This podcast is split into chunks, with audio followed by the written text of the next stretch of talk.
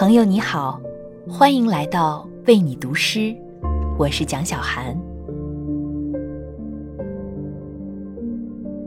我们对于距离的态度似乎很微妙，一边说着距离产生美，一边又在不顾一切的试图跨越它。今晚，我想为你读一首。兰兰的诗歌作品，但隔着距离，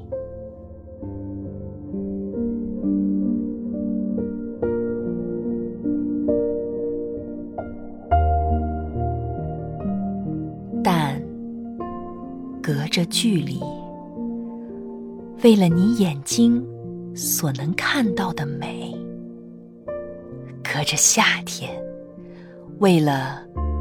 胚芽对果实最终的抵达，路将我们卷成旷野上的草捆，像一条河，同时在源头和入海口，靠近大海上的云朵。靠近不可见的航线，直到所有的水连结了我们，眼泪、雾、血液、雪和雨，都是水。